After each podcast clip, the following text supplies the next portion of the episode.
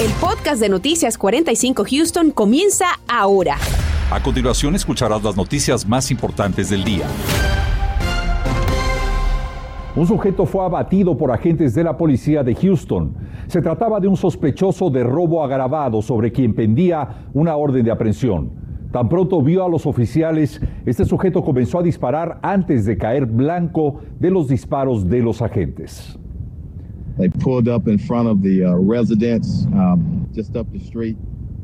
Los agentes llegaron al frente de la residencia y antes de que pudieran bajar del auto, el sospechoso comenzó a disparar, dijo el jefe de la policía.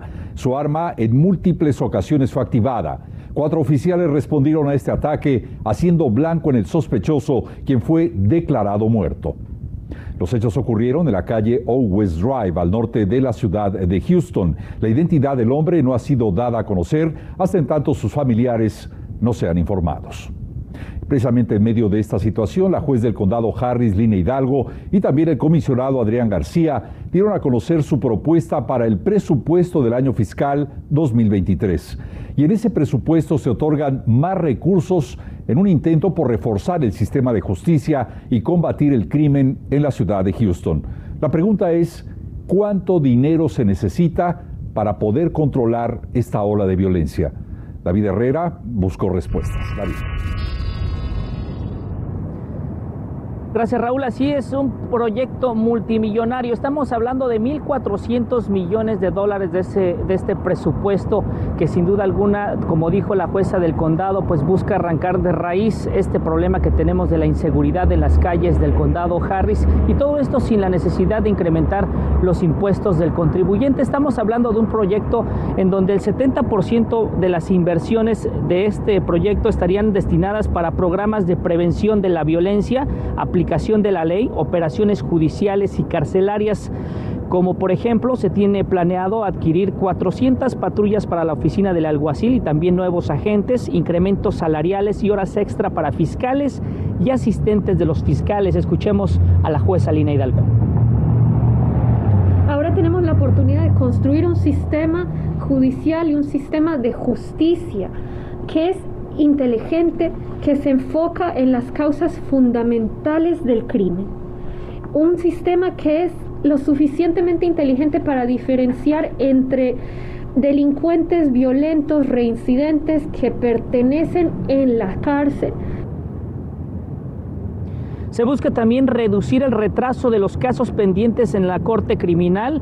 Se apoyará más a la oficina de la fiscal de distrito mediante el reclutamiento de nuevos fiscales, dijeron con un sueldo base de 87 mil dólares, es decir, 10 mil dólares por encima de lo que les podrían ofrecer a otros abogados en otras jurisdicciones. Existe también otra propuesta de ley por parte de dos de los comisionados republicanos. Recordemos, estas solamente propuestas que el día de mañana en la reunión que tendrán, que empieza a las 10 de la mañana justamente en la Corte de Comisionados, estarán debatiendo estas dos propuestas y mañana se tiene contemplado pues haya un voto para decidir cuál pudiera ser adoptada para el 2023. Es la información que les tengo en vivo. David Herrera Noticias, Univisión 45. Y mucha atención porque tras el pedido de la Comisión de Calidad Ambiental de Texas, la agencia Westwood Shores acaba de emitir una orden para hervir el agua a sus clientes del condado Trinity. Atención, residentes del condado Trinity. Piden tomar esta medida antes del consumo humano, como también para lavarse las manos, la cara, cepillarse los dientes, entre otras actividades de limpieza. Las autoridades también recomiendan comprar agua embotellada o bien obtener agua de otra fuente para el consumo humano. Si tiene alguna pregunta referente a este caso, puede comunicarse de inmediato a la línea de servicio al cliente. Es el 281-398-8211. Y bueno, si usted, si usted ha padecido de COVID-19, ponga mucha atención a lo siguiente, y es que los casos de personas que están sufriendo infartos, embolias y problemas cerebrales se han incrementado en los últimos meses. El común denominador de estos casos es que quienes lo padecen enfermaron en algún punto, en algún momento de coronavirus. Por esa razón, Daisy Ríos nos explica a detalle por qué persisten estos problemas de salud en los sobrevivientes del COVID. Daisy. Para sorpresa de los expertos médicos, algunos de los pacientes están presentando problemas de coagulación, inclusive meses después de haber padecido coronavirus. ¿Y el muchacho? ¿Qué fue? Experto en el tema de coronavirus y su tratamiento, nos contaba el caso del más joven de sus pacientes, quien sufrió una embolia pulmonar debido a exceso de coagulación, algo que está ocurriendo constantemente, dice el doctor por dos mecanismos. Mecanismo número uno, inflamación. Mecanismo número dos, exceso de coagulación. La gente que tiene coronavirus, particularmente los que habían tenido la variedad Delta, tenían un exceso en el número de coágulos. Muchos pacientes han fallecido en sus casas, por ejemplo, por tener eh, coágulos del pulmón y que la gente no sabía qué era lo que tenía. Pero ¿cuáles son los síntomas en algunos casos de coagulación? El doctor respondió lo siguiente. Coágulo te va a dar síntomas basado en la localización. Si tienes un coágulo cerebral, pues puedes tener problemas para hablar, mover, puedes tener convulsiones. Si tienes un coágulo a nivel de corazón, vas a tener un dolor de pecho. Si tienes un coágulo a nivel de, pulmón, te falta el aire, puedes tener dolor de pecho o puedes tener una muerte súbita. Si tienes un coágulo en las piernas, puedes tener dolor de piernas. Coágulo en estómago, intestinos, puedes tener dolor de estómago. Es muy difícil saber quién tiene problemas de coagulación entre los sobrevivientes de coronavirus, algo que complica la intervención temprana. Por eso, le apuesta a la prevención con anticoagulantes potentes. Sabes en toda la gente si lo tienen o no lo tienen. Nosotros hemos sido muy eh, eh, vocales en decirle a la gente que la coagulación es algo que tenemos que controlar. Hasta ese momento no hay una razón específica del por qué, inclusive meses después de haber padecido COVID. Algunos pacientes presentan estos cuadros severos de coagulación. De hecho, tuve un señor que, tuvo coágulos cuatro meses después de que había salido del, del hospital y que había estado anticoagulado. Esta es una, una, enfermedad que te hace que tu sistema de coagulación se active. Los medicamentos anticoagulantes que son utilizados en este tratamiento preventivo, nos dice el doctor, pueden llegar a ser muy costosos, pero son muy necesarios. Afortunadamente es mucho más caro y muchos pacientes cuando los doy de alta del hospital no pueden pagar lo que cuestan esas ah, medicinas. Muchos de ellos dicen, eso no pasa nada si no me lo tomo y lo siguiente que sabes es que esta persona tuvo un coágulo mayor. El experto nos dijo también que es poco común que las personas que tuvieron COVID y estuvieron asintomáticos estén presentando este tipo de problemas de coagulación. Reportó para Noticias Univisión 45, Daisy Ríos. Continuamos con el podcast de Noticias 45 Houston. Por cierto, este día se dieron a conocer las nuevas cifras de la pandemia en la ciudad de Houston y de acuerdo al informe los niveles de contagio se encuentran al 0.75, una décima más que la registrada la semana pasada.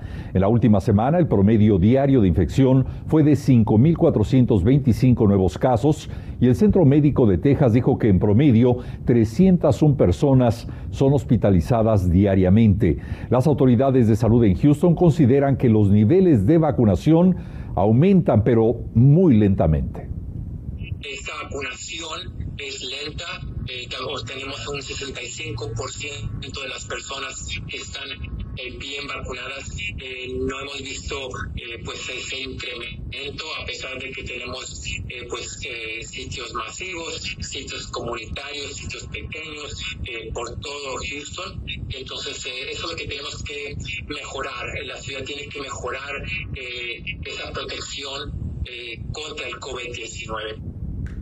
Recuerde también que en Houston existen más de 20 centros de vacunación y alrededor de 30 centros para pruebas de detección del COVID-19. No espere más.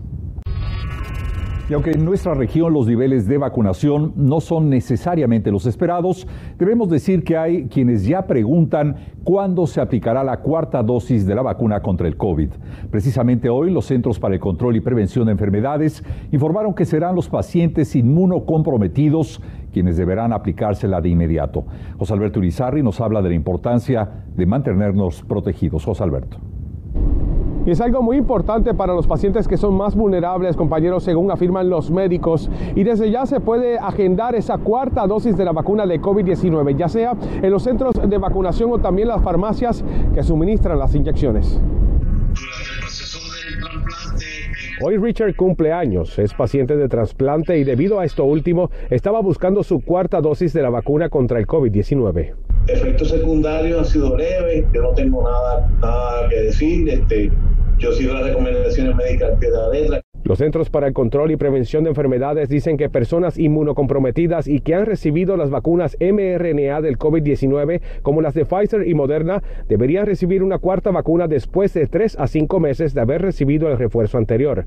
De la misma forma, que la ciencia me está dando una oportunidad de vida con un trasplante, ¿por qué no hacerlo con una vacuna que me está protegiendo y que me complique? Pacientes con cáncer, VIH, artritis reumatoide o trasplante de órganos son algunos ejemplos de candidatos a esa cuarta dosis. ¿Por qué el tiempo tan corto de tres meses, cinco meses para esta población que aunque son inmunocomprometidos, estamos hablando que es un término relativamente corto entre una dosis de refuerzo y otra? Así es, hemos visto durante la pandemia que esta población es de muy alto riesgo de padecer de COVID y tienen niveles de anticuerpos más bajos que duran menos y por eso es de que se está recomendando estos refuerzos tan pronto.